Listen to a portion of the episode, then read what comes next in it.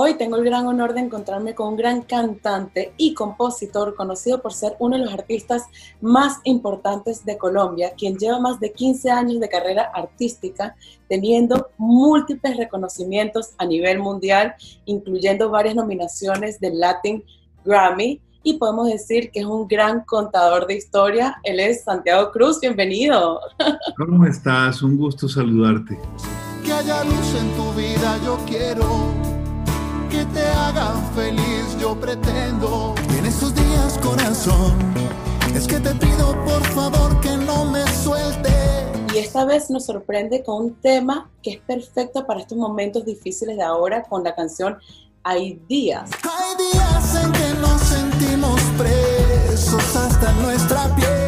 canción expresa esos sentimientos de esos altibajos que experimentamos todos como seres humanos.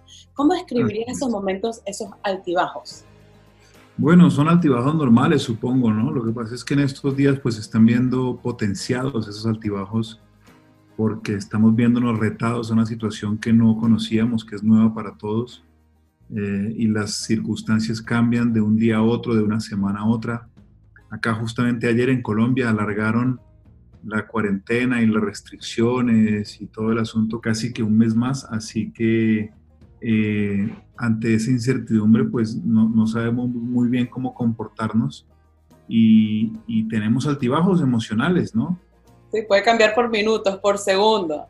Y no solamente durante esta cuarentena, tengo entendido que esta canción la acabas de sacar, pero que la escribiste hace meses atrás. Sí, sí, sí, la canción la escribí hace mucho rato, hace como 8 o 10 meses, eh, pero es que pues son sentimientos cotidianos, normales esto pues no es extraordinario, eh, el de sentirse un día más capaz que otro, ¿no? Lo que pasa es, como te digo, ahora, ahora eso tiene una lupa encima porque las emociones de los seres humanos, todos los estamos viendo, nos estamos viendo muy retados. En los que tenemos gente con quien estar en casa, nos reta la convivencia permanente.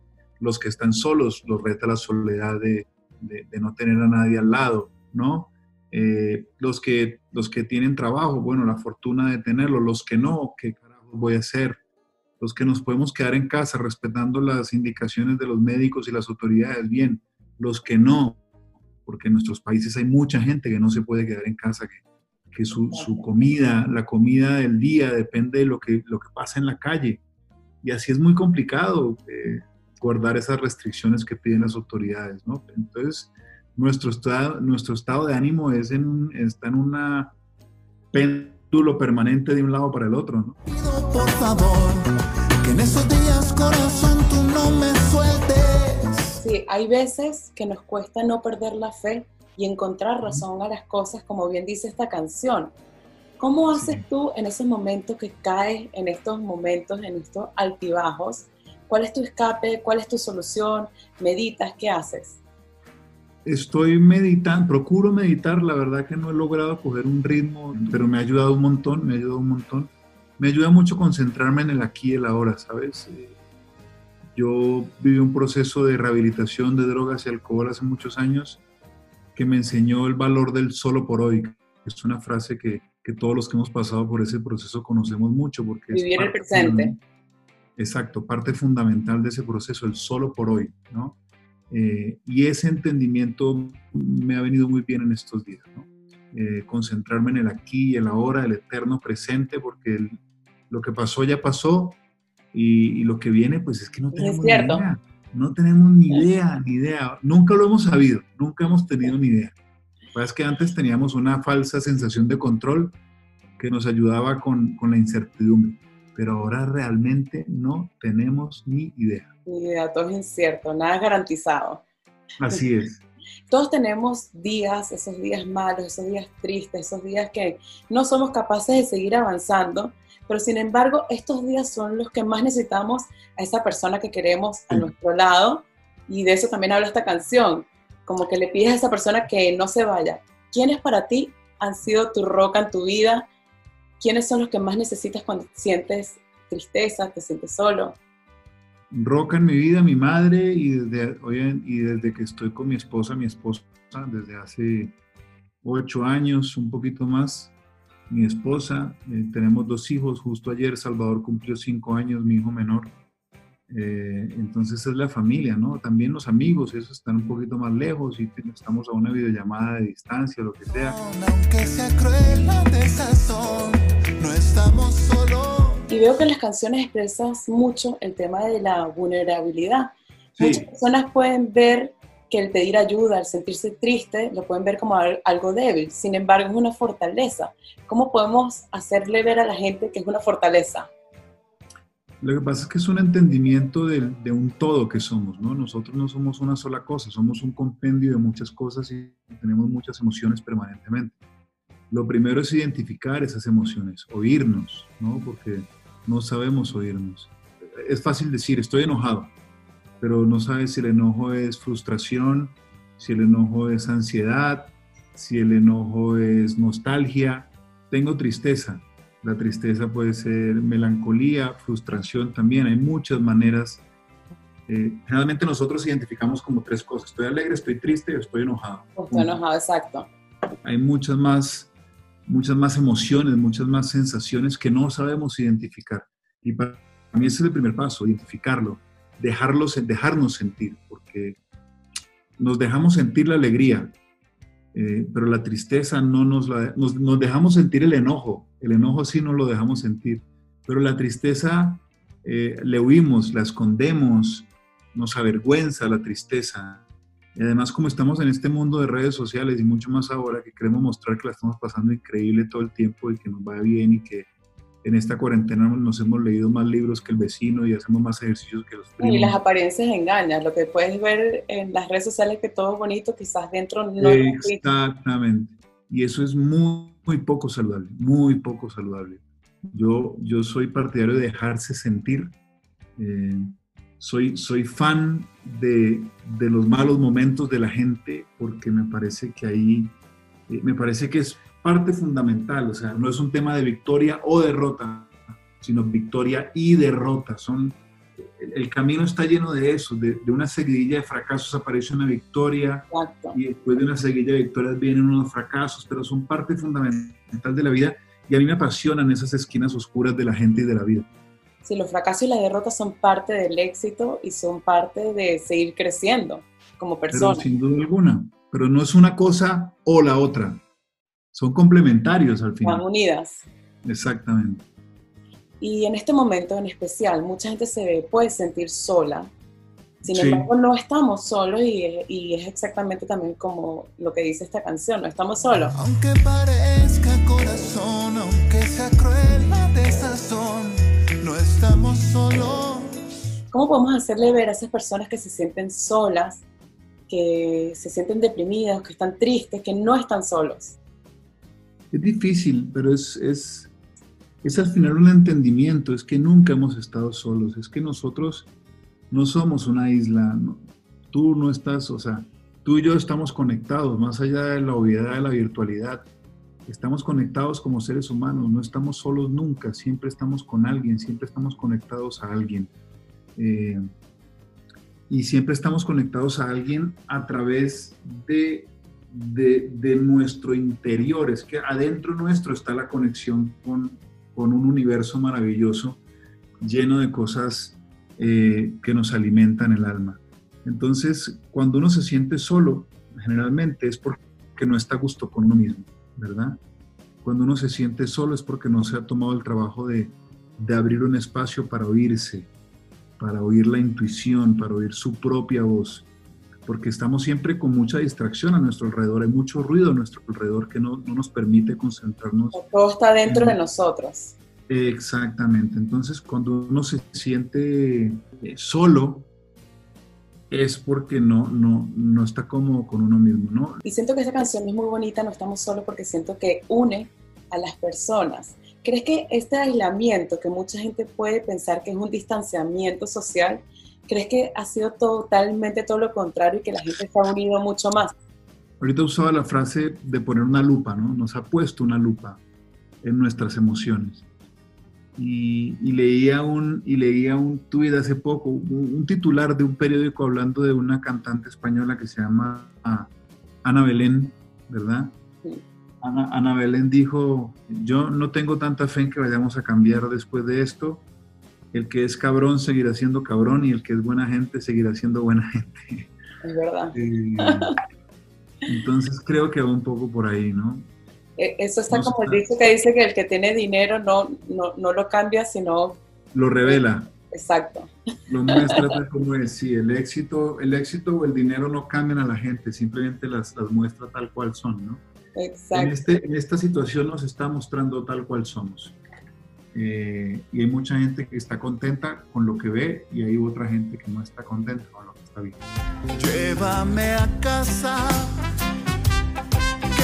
necesito. Y hablemos de este podcast que acabas de crear, Punto de Vista, donde tienes grandes Sí. personalidades como invitados. ¿Qué quieres transmitir con este podcast? Que no estamos solos, que detrás de la gente que creemos conocer o del artista que creemos conocer o de la personalidad que creemos conocer hay una persona. Detrás de la personalidad hay una persona, la mía y la persona del invitado, ¿verdad? Eh, y compartir puntos de vista me parece enriquecedor. Por ejemplo, la última charla fue con Balvin y yo estoy en un género musical que mucha gente quiere enfrentar con el reggaetón, ¿no? El cantautor enfrentado con el reggaetonero.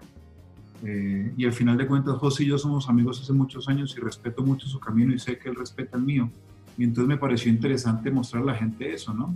Justamente la estaba escuchando an- antes de esta entrevista para escuchar un poco tu podcast y Sí. me llamó mucho la atención la conversación porque hay una parte que están hablando sobre los no, que si a Sí. J Balvin le decían que no y que le decían constantemente que no, que uno piensa que cuando ya eres un artista tan grande te van a abrir las puertas. ¿Qué son los no para ti?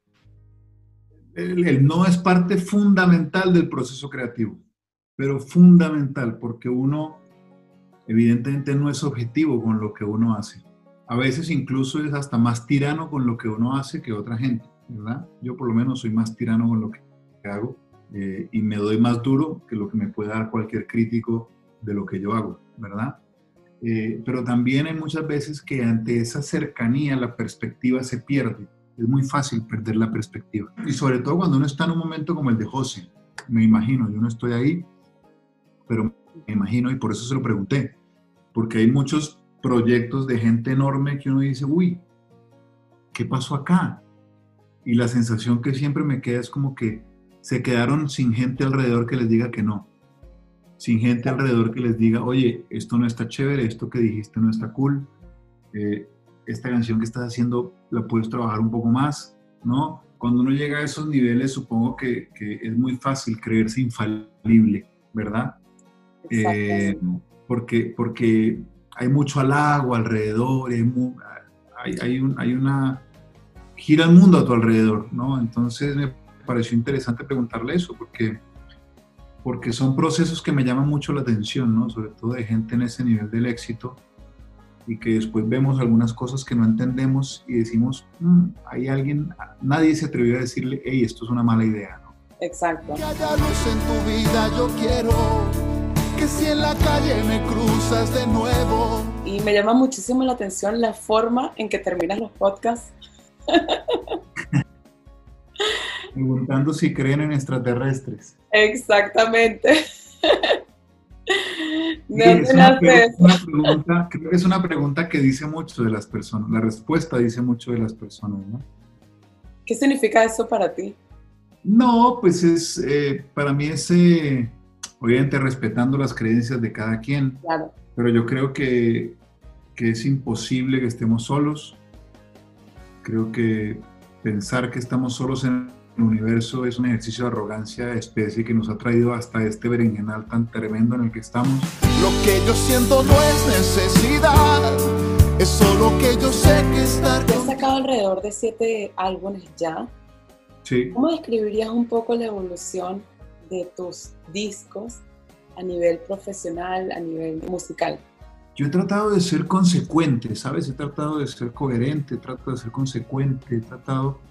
Yo en este momento, para ponerte un ejemplo, tengo 44 años, soy casado hace 7 años, no puedo pretender escribir como si fuera un niño de 20 años, 22 años, eh, saliendo cada noche, eh, conociendo una chica distinta cada noche y sin saber a dónde estoy parado, ¿no? Solamente porque es lo que está de moda cantar.